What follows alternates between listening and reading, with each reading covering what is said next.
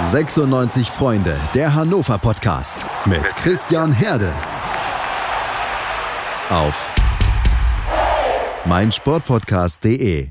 Ein herzliches Willkommen zu Folge 62 des 96 Freunde der Hannover Podcast. Wie ihr es erneut hört, diese Woche mal wieder ohne Christian. Der muss ziemlich viel malochen und hat mich erneut gebeten, ihn zu vertreten. Das werde ich natürlich probieren. Und in der heutigen Ausgabe wird es ein nettes Zweierründchen, sodass wir mal etwas intensiver in die einzelnen Themengebiete hineinsteigen können. Ich spreche heute mit 96 Freunde Autor Maxi. Hi Maxi. Hi Henrik, hallo liebe Zuhörer. Steigen wir doch mal mit einem positiven Plädoyer für die zweite Bundesliga ein. Das Spiel gestern dürfte jeder mitbekommen haben. Also ich glaube, die Zeitungen waren heute voll davon. Und ich wohne ja mittlerweile zum Studium im Kiel, habe mich natürlich auch ziemlich gefreut, einfach weil es eine Riesenüberraschung war. Und ja, ich glaube, abgesehen von den paar Millionen Bayern-Fans in Deutschland, dürfte sich eigentlich fast jeder gefreut haben haben. Ähm, Maxi, was sagst du zu der Partie gestern und was bedeutet das für die zweite Liga? Ja, eine Riesenüberraschung, das stimmt. Also ähm, ich glaube, vor dem Spiel hätte da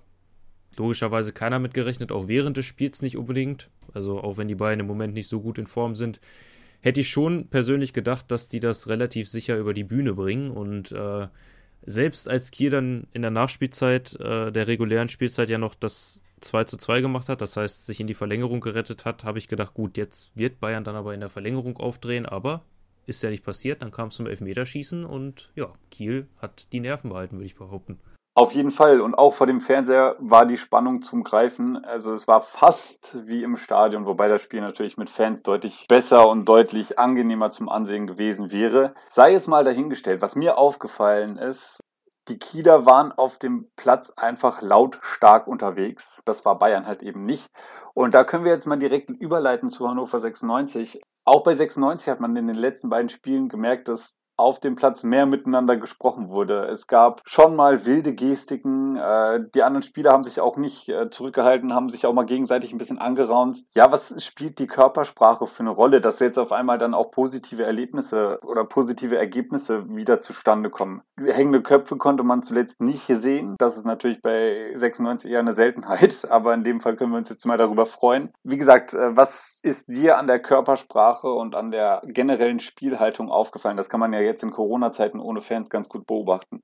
Ja, das stimmt. Ähm, ich glaube, das ist also sowohl bei Holstein Kiel gestern als auch bei Hannover jetzt im letzten Spiel gegen Darmstadt. Ähm, man sagt das ja immer, oder man, man hört es auf die zweite Liga, da geht es um Kampf, da, da muss der Wille da sein, da reicht es nicht schön zu spielen und das kann man natürlich so einfach sagen, aber ich finde gerade diese Spiele, so wie gestern Kiel, die sich wirklich zu 100% reingehauen haben oder eben auch am Wochenende, wo Hannover sich dann reingehauen hat und sich dafür auch belohnt hat. Darauf kommt es halt wirklich an, dass du wirklich zusammenspielst und dass äh, es dir nicht reicht, dass du schön Fußball spielst, vielleicht schöne Kombinationen hast, aber wenn du keinen Zweikampf gewinnst, weil du dich nicht reinhaust und nicht gegenseitig pusht und vielleicht auch mal anraunst, wenn es nicht so gut läuft, dann gewinnst du eben das Spiel auch nicht. Und ich denke oder könnte mir vorstellen, dass Hannover das mittlerweile verstanden hat. Also klar, die wissen das auch vorher, aber da muss man ja auch erstmal so ein bisschen reinkommen. Es ist eine andere Spielweise, die du brauchst, um da eben erfolgreich zu sein. Und ich könnte mir sehr gut vorstellen, dass sowohl Kiel gestern als auch Hannover am Wochenende das geholfen hat, dass sie sich wirklich reingehauen haben, alle an einem Strang gezogen haben, sich gegenseitig gepusht haben, aber eben auch dann mal wieder hochgezogen haben, wenn es mal nicht so gut lief. Wir wollen es hoffen. Der Jahresauftakt war auf jeden Fall sehr, sehr vielversprechend. Kenan Kotschak hat heute auf der Pressekonferenz einen passenden Aufhänger für die kommende Partie gegeben. Er meinte, Hauptsache, man kann jubeln. Und das trifft momentan auf Hannover 96 und vor allen Dingen auf die Personalie Marvin Duksch definitiv zu. Vier Tore von Duksch in den letzten beiden Spielen, sechs Punkte. Ja, viel besser kann man ja eigentlich gar nicht starten. Maxi, was ist das Erfolgsrezept für Hauptsache Jubeln bei Hannover 96? ja, vielleicht einfach nicht mehr so viel zuhören, äh, was die anderen so sagen, wie Marvin Dukscher jetzt nach seinen Touren immer zeigt mit seinem Jubel. Ja, weiß ich nicht, vielleicht ist es das wirklich, dass sie sich, äh, ich meine, die Winterpause war kurz. Ich persönlich hätte nicht gedacht, dass es jetzt so einen Wandel gibt und klar, es waren jetzt auch erst zwei Spiele, aber vielleicht ist es wirklich so, dass sie sich hingesetzt haben und gesagt haben, okay, komm Leute, lasst jetzt mal wirklich aufs Fußball konzentrieren. Wir haben jetzt eine Woche, in der wir mal ausschließlich trainieren können, zwischendurch keine Spiele haben und daran arbeiten können, was nicht so gut läuft und uns auch gegenseitig einfach in Form bringen können und ja, auf einmal läuft es. Also wirklich, äh, andersrum. Auf einmal läuft es. Also vielleicht liegt es wirklich daran, dass man sich gesagt hat, lass doch einfach mal nur Fußball spielen. Das ist auf jeden Fall ein schöner Ansatz. Ich habe mir das auch schon gedacht. Wir alle wissen, dass die Medienlandschaft und das Ganze drumherum bei Hannover 96 nicht so einfach ist. Und in den letzten zwei Jahren, würde ich behaupten, hat das den Verein schon ziemlich dominiert und das eigentliche Geschehen am Freitag, Samstag, Sonntag, die 90 Minuten sind immer mehr in den Hintergrund gerückt.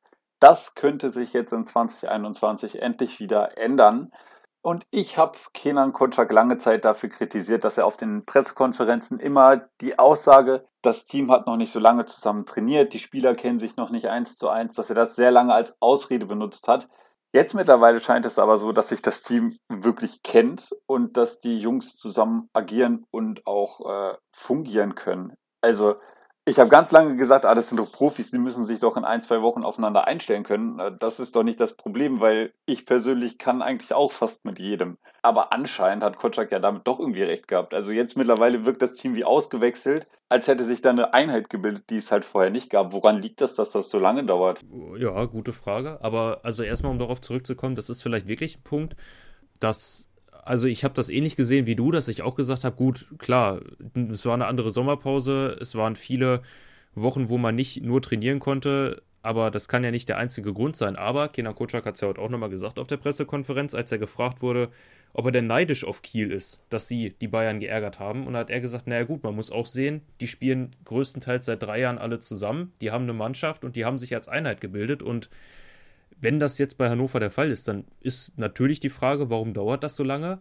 Und vor allen Dingen, warum passiert es dann doch von jetzt auf gleich? Also, ähm, ich finde nicht, dass man jetzt sagen könnte, gut, die Spiele bis vor Weihnachten, die waren jetzt alle grauenhaft und jetzt auf einmal nach Weihnachten hat man den Schalter umgelegt und es ist äh, eine 180-Grad-Wandlung, aber es ist schon interessant zu beobachten, weil ja, also was genau da der Auslöser ist, weiß ich nicht, weil, wie gesagt, ich kann mir das auch nicht wirklich damit erklären, dass man jetzt mal eine Woche ähm, nach Weihnachten, ja, bis zu dem Wochenende nach Silvester dann mal frei hatte, wo, oder also nicht frei hatte, aber wo man nur trainieren konnte, wo man kein Spiel zwischendurch hatte. Ich weiß nicht, was genau da jetzt der Auslöser war, dass man sich gesagt hat, oder nicht mal unbedingt, dass man sich gesagt hat, sondern dass man auf einmal auf dem Platz zusammen funktioniert. Vielleicht lässt sich das aber auch direkt mit dem vorher angesprochenen Punkt verknüpfen, dass man sich nicht mehr auf die äh, in Anführungszeichen ganzen Hater konzentriert, sondern aufs eigene Spiel und dass das Trainingsgeschehen daher vielleicht ein ganz anderes ist. Einer, der sich nicht mehr auf die Hater konzentriert, ist Marvin Duksch. Darüber haben wir jetzt schon ausgiebig viel gesprochen. Trotzdem vielleicht nochmal ein Wort zu Duksch, weil der hat acht Tore erzielt, hat fünf Vorlagen gemacht, also ohne ihn wäre Hannover 96 definitiv noch im Abstiegssumpf. Und das jetzige Auferstehen haben wir einfach ihm zu verdanken. Ja, das sehe ich auf jeden Fall auch so. Und ich finde, was auch nochmal gut war, am Wochenende hat er gezeigt, dass er eben ein Stürmer ist, der, also er ist, er ist ein kompletter Stürmer. Er kann vieles. Er kann nicht nur vorne stehen, das Tor irgendwie machen, indem er den Ball reinköpft. Oder zum Beispiel, haben 3-0 gegen Sandhausen. Da steht er am Pfosten und schießt den Ball rein. Da hätte wahrscheinlich auch jeder andere stehen können und hätte den Ball reingemacht. Aber jetzt gegen Darmstadt, er verwandelt einen Freistoß direkt, was ich ein super schönes Tor fand. Dann beim 2 zu 0 in Zusammenarbeit mit Haraguchi setzen sie die Darmstädter Defensive so unter Druck, dass sie sie zu einem Fehler zwingen und er nutzt das eiskalt aus. Und also klar ist es einfach jetzt nach vier Toren in zwei Spielen zu sagen, ja, Marvin Duksch ist ein super Stürmer, aber ich glaube, jeder, der hier immer oder jeder, der hier ein bisschen regelmäßiger reinhört, weiß, dass wir nicht zu den größten Kritikern von Duxch gehörten, auch in der Vergangenheit. Und er ist einfach ein Top-Stürmer und er ist auch, finde ich, unser bester Stürmer mit Abstand im Moment, den wir im Kader haben. Ähm, und dementsprechend, ja, können wir, glaube ich, alle glücklich sein, dass es für ihn jetzt auch endlich mal so läuft und dass sich das eben auch auf dem Papier dann auszahlt. Ja, definitiv. Du hast es gesagt, er ist momentan einfach der beste Stürmer im Kader von Hannover 96. Erstens verstehe ich deswegen nicht, warum man so lange versucht hat, Dursun zu verpflichten, weil das hätte meiner Meinung nach das jetzige Spielsystem, was gut funktioniert, vollkommen durcheinander geworfen. Auf der anderen Seite da haben wir auch schon letzte Woche mit Stefan drüber gesprochen. Der Leidtragende ist Hendrik Weidand. Der saß jetzt auch 70 Minuten wieder auf der Bank gegen Darmstadt. Durfte danach nicht mal wirklich als Stoßspitze spielen, sondern ist für Soleimani gekommen, eher auf dem linken Flügel. Ja, meinst du, der kommt überhaupt nochmal zurück bei Hannover 96? Also Kotschak hat auch gesagt, der ist wichtig für das Team. Klar, kann ich auch verstehen, weil Weidand ist einer, der definitiv hinter 96 steht und das Team auch von der Bank aus pushen wird. Aber ja, ich sehe für ihn einfach keinen Weg dran vorbei. An Dux und 96 oder Kotschak, die haben sich ein bisschen darauf festgefahren, dass man mit einem Stoßstürmer spielen wird. Das sehe ich im Moment tatsächlich auch so. Also, genau, du sagst es, im Moment ist das System ein Stürmer und das funktioniert auch. Das heißt, wenn jetzt nicht unbedingt, und das wollen wir nicht hoffen, irgendwie wieder eine Serie kommt, wo wir fünf Spiele am Stück nicht gewinnen oder womöglich auch nicht treffen, dann wird Kocak im Moment wenig Grund haben, das System umzustellen und zu sagen, gut, wir bieten jetzt auf einmal wieder Duxch und Weidand auf, weil sie halt eben auch beide Stürmer sind, die vorne drin spielen müssen. Also die auf den Flügel zu setzen, ganzes Spiel in der Startelf, das macht jetzt meiner Meinung nach auch eher wenig Sinn. Das heißt, ja, was gibt es für Möglichkeiten für Weidand? Natürlich, wenn er mal einen Sahnetag erwischt, vielleicht eingewechselt wird, wie gegen Darmstadt und dann mal ein, zwei Dinger vor die Füße kriegt, die er dann auch reinmacht, dann könnte er ja zumindest mal wieder Werbung für sich machen. Aber da muss ich auch sagen, also da war, das war das einzige oder fast das einzige, wo ich Sonntag echt noch so ein bisschen sauer war, weil Hendrik Weidand hatte ja sogar zwei halbe Möglichkeiten zumindest, stand zweimal vom Tor und ja, dann vergibt er die. Also ich, ich kann mir, oder ich kann das sehr gut verstehen. Natürlich, seine Situation im Moment, da hat man wahrscheinlich auch nicht das größte Selbstvertrauen. Aber dann denke ich mir auch, gut, dann gibt es leider, so traurig oder so bitter das für ihn ist, im Moment auch keinen Grund, Hendrik Weidand wieder mehr Spielzeit zu geben. Das komplette Gegenteil ist auf dem rechten Flügel der Fall, und zwar Schindler. Schindler spielt sich immer mehr in den Fokus, hat seinen Stammplatz eigentlich sicher Kotschak hat das auf der heutigen Pressekonferenz auch nochmal angesprochen, auf die Frage von einem Medienkollege hin. Äh, und da meinte er, es ist nur noch die Frage der Zeit, bis sich Schindler mit weiteren Vorlagen oder mit einem eigenen Treffer mal belohnt. Und ich muss sagen, ich war zu Anfang absolut kein Fan von ihm. Aber gerade auf der rechten Seite das Zusammenspiel mit Moruya, das gefällt mir einfach super gut. Und er weiß mittlerweile auch, wie die Mannschaft tickt, weiß, wie ein Marvin Duksch tickt. Und äh, ja, der scheint sich einfach richtig wohl zu fühlen auf dem rechten Flügel, bringt Spielwitz mit, Kreativität, traut sich auch mal nach innen zu laufen und die Flanken zu schlagen. Was ist denn mit dem über Weihnachten passiert? Ja, absolut. Also das äh, sehe ich auch genauso wie du und da fällt mir gerade vielleicht ein, auch nochmal auf deine Frage von vorhin, wie passiert das auf einmal, dass Hannover jetzt gut zusammenspielt? Ähm, ich meine, wir hatten ja die ein oder andere Position, wo wir neue Spieler haben. Wir haben jetzt einen äh, Jaka Bijol, der auf der 6 im Sommer neu gekommen ist. Andere Spieler, die wir davor eingesetzt haben, haben den Verein verlassen. Jetzt auf rechts eben Schindler und Moroja. Die waren bis zum Sommer auch beide noch nicht da und die haben in der Hinrunde ja auch alle das ein oder andere Spiel gehabt, wo sie jetzt nicht so stark waren. Und jetzt im Moment, also ich denke, das schaukelt sich so gegenseitig hoch, dass auf der einen Seite jetzt eben unsere Neuzugänge, wie auch Moroja und Schindler, die auf der rechten Seite, finde ich, super zusammenspielen im Moment, dass die eben persönlich eine bessere Form jetzt haben und auch immer besser reinkommen in die Mannschaft und dadurch eben auch die gesamte Elf eben besser zusammenspielt ja, ein schöneres Spiel auf den Platz bringt und am Ende dann eben auch die Tore macht. Also ich finde auch gerade seitdem Schindler eben wieder nach vorne gerückt ist, Moroja hinter ihm als Rechtsverteidiger, das passt besser und das hat Kocak jetzt, glaube ich, auch erkannt und ist ja wunderbar, wenn die beiden sich da gegenseitig auch noch zu Bestleistungen anstacheln. Definitiv. Also zu Schindler. Er hat gegen Darmstadt beispielsweise zweimal den Torschuss probiert, äh, ist dabei nach innen gezogen, hatte eine gute Passquote von 76 Prozent eine 75-prozentige Dribblingquote. Also das sind alles Statistiken, die sich absolut im Aufwind bei ihm befinden. Und ja, ich glaube, das kann einfach in Zukunft nur besser werden. Und Stand jetzt funktioniert das echt gut auf der rechten Seite. Mein persönliches Sorgenkind ist so ein bisschen die linke Seite. Klar, jetzt, äh, da Patrick Tomasi noch verletzt ist und höchstwahrscheinlich auch gegen Darmstadt nicht von Anfang an spielen wird. Kocak hatte das heute so ein bisschen angedeutet, indem er gesagt hat, ja, vielleicht reicht es bei ihm für den Kader. Klar, Soleimani spielt da und kann auch mithalten, aber er setzt irgendwie keine Akzente. Und jetzt gab es die Gerüchte um Felix Klaus, das hat man so ein bisschen verbockt. Der hat jetzt äh, bei Fortuna Düsseldorf angeheuert, hat 96 das versäumt, sich auf der linken Seite nochmal zusätzlich zu verstärken. Oder braucht man da einfach niemanden? Gerade auch im Hinblick auf die Verletzung von Evina, der ja auch mal deutliche Akzente setzen könnte in den Schlussminuten. Also außer Trumasi, wenn er fit ist, ähm, sehe ich links momentan eigentlich keinen wirklich stabilen Spieler. Soleimani ist ja eigentlich auch kein Flügelstürmer. Also das, ja, das stimmt natürlich. Also die Links-Außenposition ist eigentlich noch so die einzige Position, finde ich, auch im aktuellen System, wo wir jetzt ja, quasi noch so eine kleine Baustelle haben. Das heißt, keinen haben, der da Woche für Woche überzeugt und wo wir sagen, da haben wir definitiv unsere erste Elf, weil das sind die elf Spieler, die im Moment einfach am besten abliefern. Also genau, und Suleimani, der spielt da und der macht jetzt auch keine großen Fehler, finde ich, aber ich, ja, also er, er ragt halt eben auch nicht heraus, wie du es gerade schon gesagt hast. Und er ist ja eigentlich auch nicht derjenige, der jetzt für den linken Flügel geholt wurde. Ähm, Messi, wenn er so drauf ist wie im Sandhausen-Spiel zum Beispiel, kann er natürlich helfen. Der muss nur erstmal wieder fit werden. Auch ein Linden Meiner kann natürlich über links kommen, aber der wird ja auch noch ausfallen. Das hat Kocak ja heute auch gesagt. Und dann gibt es noch einen, aber da traue ich mich schon fast nicht, das auszusprechen, weil ich erstens eh davon ausgehe, dass es nicht passiert, dass er in die Startelf rückt. Und zweitens befürchte ich, wenn er doch in die Startelf rückt, dann wird er wieder eins seiner schlechteren Spiele abliefern. Florent Muslia, der ja gegen Darmstadt auch eingewechselt wurde. Ich persönlich mag den Jungen immer noch. Ich weiß, dass seine schlechten Spiele für Hannover wahrscheinlich in der Vergangenheit mehr waren als seine guten Spiele. Ähm, aber ich finde, er hat das ganz gut gemacht, als er gegen Darmstadt reingekommen ist, weil er hat nochmal ein bisschen frischen Wind gebracht. Er hat sich auch ein bisschen was getraut, ist in Dribblings gegangen, hat auch nochmal ein, zwei Bälle reingebracht. Aber ja, wir haben eben in der Vergangenheit auch schon gesehen, wenn er da mal reingeworfen wurde und für seine Arbeit im Training oder wenn er eingewechselt wurde, belohnt wurde, dass er dann eben in der Startelf auch wieder abgetaucht ist. Deswegen, ja, Gute Frage, ob man es da versäumt hat nachzulegen oder ob man sagt, einer von unseren ganzen Spielern, die da spielen können, muss es doch mal schaffen, konstant Leistung zu bringen. Das ist äh, schwierig zu beurteilen, denke ich.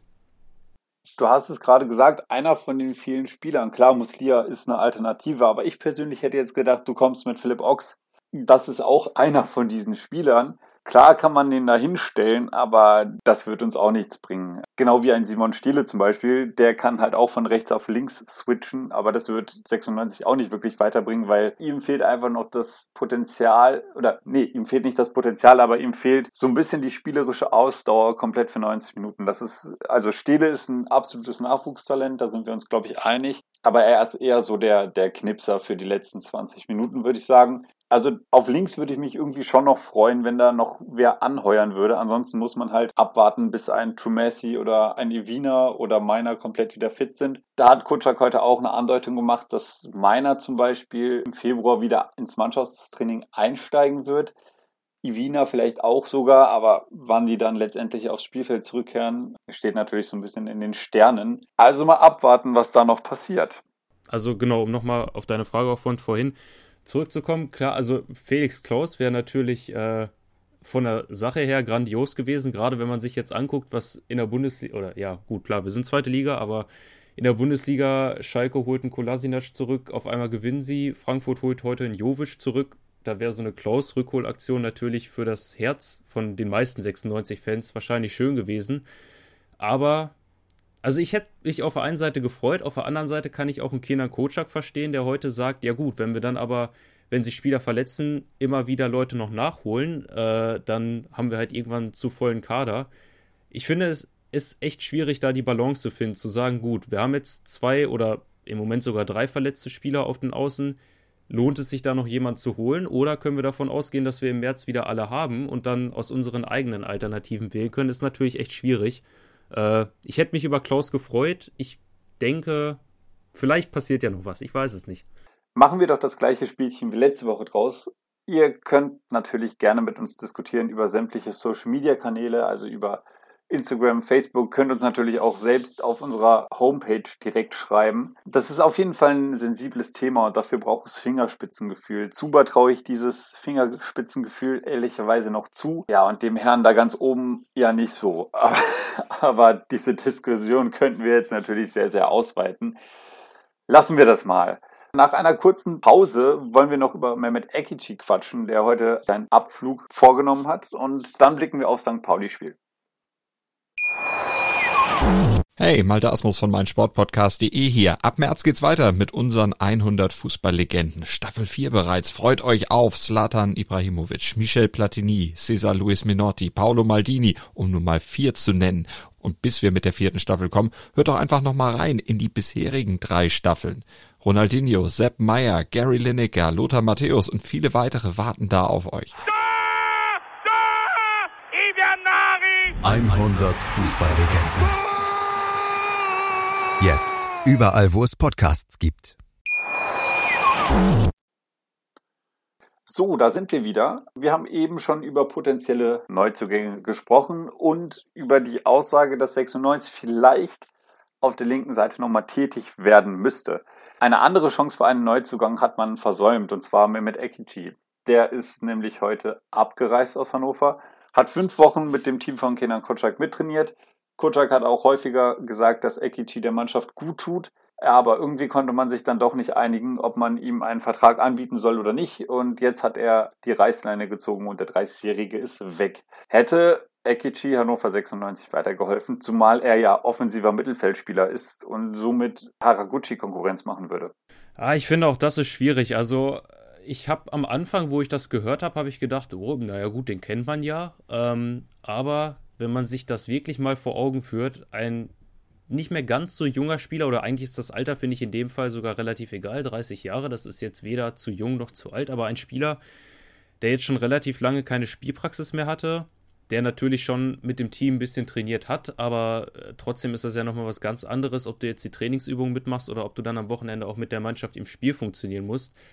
Und du sagst es gerade auf einer Position, wo wir mit Haraguchi eigentlich jemanden haben, den der, der Woche für Woche eigentlich eine gute Leistung abliefert, ähm, der ja auch bei den Fans beliebt ist. Also ich vermute, auch wenn eine Chance natürlich da gewesen wäre, ich vermute am Ende, man weiß es nicht, aber am Ende könnte sich Hannover einen Gefallen damit getan haben. Oder Ekici könnte Hannover einen Gefallen ha getan haben, weil er, so heißt es ja, äh, hat von sich aus gesagt, dass er seine Zelte da abbricht.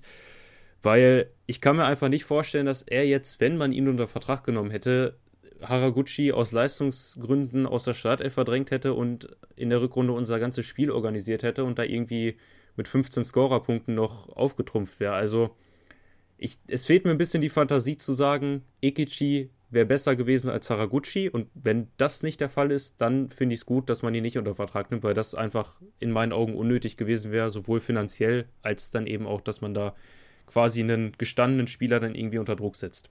Das kann ich definitiv so unterschreiben, zumal man aus mehreren Quellen gehört hat, dass die Gehaltsvorstellungen von Ekichi jetzt auch nicht so ganz preiswert waren. Angesichts seiner Laufbahn ist das aber auch irgendwie verständlich. Wollen wir mal zurück zum Aufhänger von dieser Podcast-Folge. Hauptsache jubeln. Wenn wir uns die Tabelle der zweiten Bundesliga anschauen, dann steht 96 inzwischen ja eigentlich gar nicht mehr so schlecht da mit 23 Punkten. Es sind erst 15 Spiele gespielt, das heißt, die Hinrunde ist noch nicht vorbei. Da hat man das Gefühl, das muss man manchen Leuten auch nochmal in den Kopf rufen, weil die ganze Ligasituation ist aufgrund der aktuellen Pandemie ja ein bisschen durcheinandergewirbelt. Auf jeden Fall 96 hat 23 Punkte und Kiel auf Platz 3 und Bochum auf Platz 2 haben 29. Also wirklich abschreiben kann und will man das Thema Aufstieg ja eigentlich noch nicht.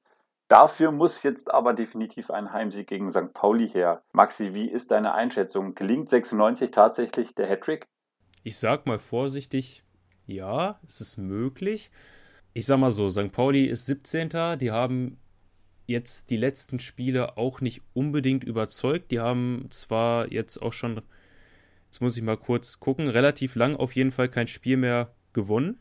Man muss auch sagen, sie haben natürlich zuletzt 1 zu 1 gegen Kiel gespielt die ja gestern die Bayern geschlagen haben.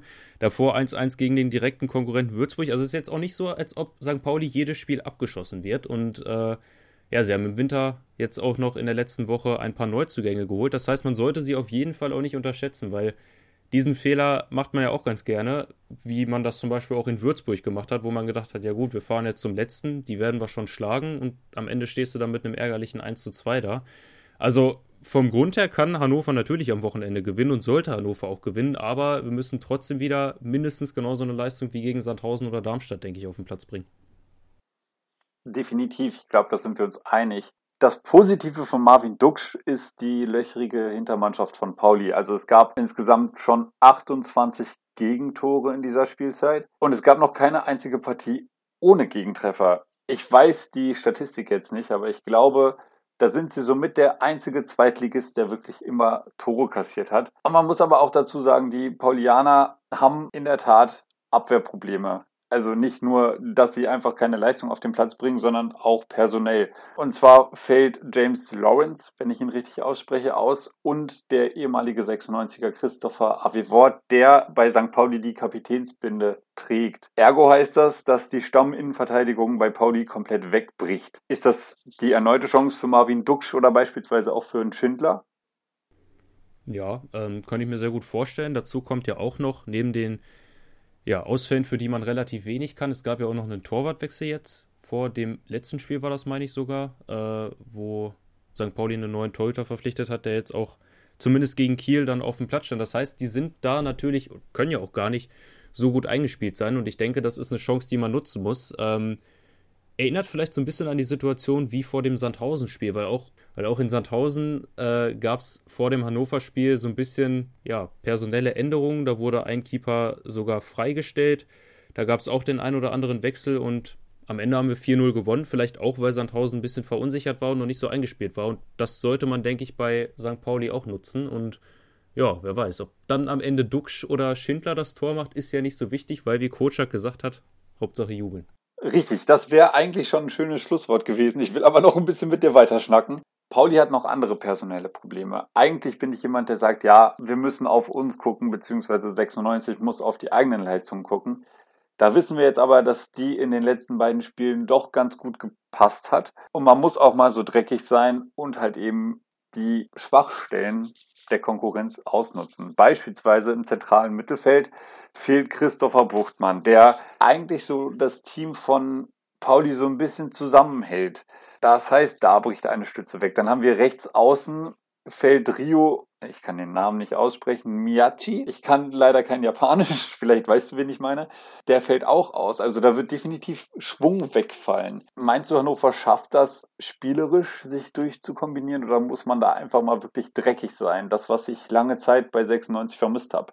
Ich glaube, das hängt auch davon ab, wie St. Pauli das Spiel angeht. Also natürlich wird der Ball an sich bei Hannover liegen. Hannover wird wahrscheinlich die Aufgabe bekommen, das Spiel selber zu organisieren. Ähm, gut, aber wenn St. Pauli jetzt natürlich sagt, okay, wir konzentrieren uns erstmal aufs Verteidigen und dann vielleicht mal einen schnellen Konter zu setzen, wie sie das zum Beispiel auch am vergangenen Wochenende ja gegen Kiel, wo sie ja insgesamt beim 1-1 dann auch recht souverän das äh, über die Bühne gebracht haben, gemacht haben, ist natürlich die Frage, gut, was kann Hannover einfallen, damit wir da ein Tor machen, vielleicht sogar zwei, damit St. Pauli ein bisschen rauskommen muss, damit wir auch die Räume kriegen ja, muss Hannover ein bisschen auch das Spiel machen, weil, also zuletzt gegen Darmstadt oder gegen Sandhausen, das waren ja eben auch Spiele, wo es auch ein Stück weit hin und her ging. Das heißt, zwischendurch war Darmstadt am Drücker oder zwischendurch eben Hannover, aber wenn St. Pauli sich aufs Verteidigen konzentrieren muss und Hannover wirklich alles quasi aus Eigeninitiative machen muss, weil sich keine Räume von sich aus ergeben, dann könnte es natürlich schwierig werden.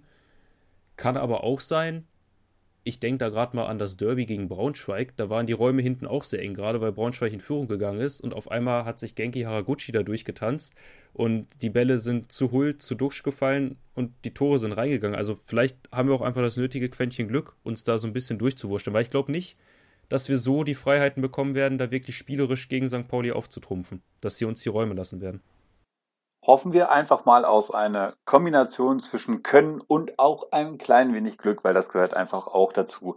Wenn wir mal auf die Geschichte blicken, das sieht eigentlich ganz gut für 96 aus. Die letzte Niederlage gab es im Oktober 2010 und seitdem spielte man nur ein Spiel unentschieden und sonst gab es nur Siege. Das letzte Aufeinandertreffen im letzten Jahr gewann 96 sehr, sehr souverän mit 4 zu 0. Meinst du, und jetzt kommen wir mal zu deinem Tipp, das wird wieder so eindeutig oder wird es dann doch ein bisschen knapper? Ich glaube, es wird doch ein bisschen knapper, ähm, einfach schon aus dem Grund, weil die Vorzeichen ja auch ein bisschen anders sind. Das Spiel letztes Jahr gegen St. Pauli, das Rückspiel, war ja am 32. Spieltag, das heißt, für Hannover ging es nicht mehr um den Aufstieg. St. Pauli konnte auch nur noch schwierig absteigen, das heißt, waren beide schon so ein bisschen aus der Saison raus. Jetzt ist es ja so, du hast es vorhin schon mal angesprochen, auch wenn ich es eigentlich gar nicht in den Mund nehmen wollte, aber man hat ja immer noch die nicht so ganz große Entfernung nach oben bei Hannover. Auf der anderen Seite ist St. Pauli, die liefern müssen, die unten drin stehen. Das heißt, äh, ja, es wird, denke ich, schon allein deswegen nicht so hoch ausfallen, dass es halt einfach nicht so einfach für Hannover wird. Trotzdem glaube ich, dass sie schon in der Lage sind, das Spiel zu gewinnen. Und wie gesagt, wenn sie eine Leistung auf den Platz bringen wie gegen Sandhausen oder gegen Darmstadt, dann denke ich, ist ein Sieg drin. Aber ich glaube schon, dass der knapp ausfallen wird. Willst du auch ein Ergebnis vorhersagen? ja, gerne, weil mir ist nämlich aufgefallen, heute Morgen, wo ich darüber nachgedacht habe, ich glaube, es gab eine Premiere am letzten Wochenende. Ich für meinen Teil kann mich nicht erinnern, dass ich im 96 Freunde Podcast schon mal richtig getippt habe, aber in der letzten Woche habe ich 2-1 für Hannover getippt. Es ist so eingetreten, deswegen will ich das mal fortsetzen und tippe jetzt auf ein lange umkämpftes, aber am Ende doch souveränes 2 zu 0. Ah, das ist doch ein schönes Ergebnis. Da gehe ich gerne mit dir mit und hoffe auf einen schönen Spieltag. Dann wollen wir wie letzte Woche wieder auf dich hören und hoffen, dass es am Samstag ein schönes 2 zu 0 von 96 gegen Pauli gibt. In dem Sinne wollen wir uns verabschieden. Maxi, ich danke dir, dass du dabei warst. Ja, vielen Dank für die Einladung. Vielen Dank fürs Zuhören, liebe Zuhörer. Und äh, ja, hoffentlich viel Spaß dann beim Spiel am Samstag. Und auch von mir ein Danke an Maxi und ein Danke an euch da draußen fürs Zuhören. Viel Freude am Samstag auf die nächsten drei Punkte. 96 Freunde, der Hannover Podcast mit Christian Herde. Auf meinsportpodcast.de